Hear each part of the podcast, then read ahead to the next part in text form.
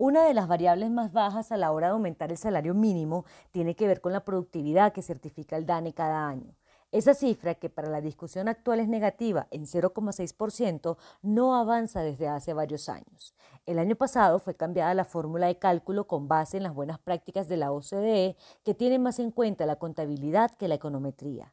Antes era una cifra mágica que no tenía mucho sustento que las fórmulas. Con la entrada del país al Club de las Buenas Prácticas se le obliga a homologar los mecanismos de medir y certificar la productividad del país.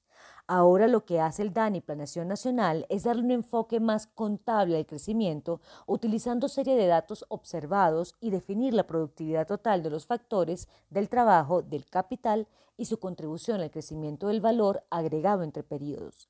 A la luz del último reporte de la OCDE sobre la productividad de sus países miembros, Colombia produce 38 mil dólares por empleado al año, mientras que el promedio de los otros países es de 100 mil dólares. Son muchas las explicaciones para la pésima situación. El primero tiene que ver con las largas jornadas laborales de 48 horas semanales que están enfocadas más en pasar tiempo en los lugares de trabajo que a dar resultados concretos. La segunda explicación tiene que ver con la falta de competencia en sectores claves como el transporte y las telecomunicaciones. Colombia es un país muy cerrado en ciertos sectores. Las sanciones de conductas anticompetitivas se esfumaron hace dos o tres años. Y una tercera causa es la producción desordenada sin regionalización de sectores. No hay muchos clústeres de producción y el foco de unirse para ser más productivos en cadena no es frecuente, tal como sí sucede en todos los países asiáticos que están a la cabeza de la productividad global. Otro aspecto es el bajo uso de la tecnología para temas ya superados por el trabajador en países desarrollados. La inteligencia artificial y la cuarta revolución industrial aún no ha bajado a la realidad.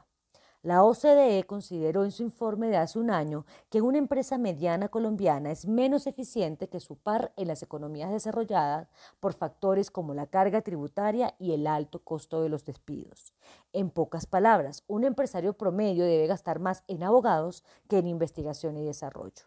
Otro factor que influye negativamente en los niveles, de productividad es la carga regulatoria. Dice el organismo que un proceso con la administración pública dura unas siete horas, mientras que en Chile el promedio es de dos horas. En otros países los trámites se pueden realizar a través de Internet, mientras que en Colombia esto solo es posible en 35% de los casos.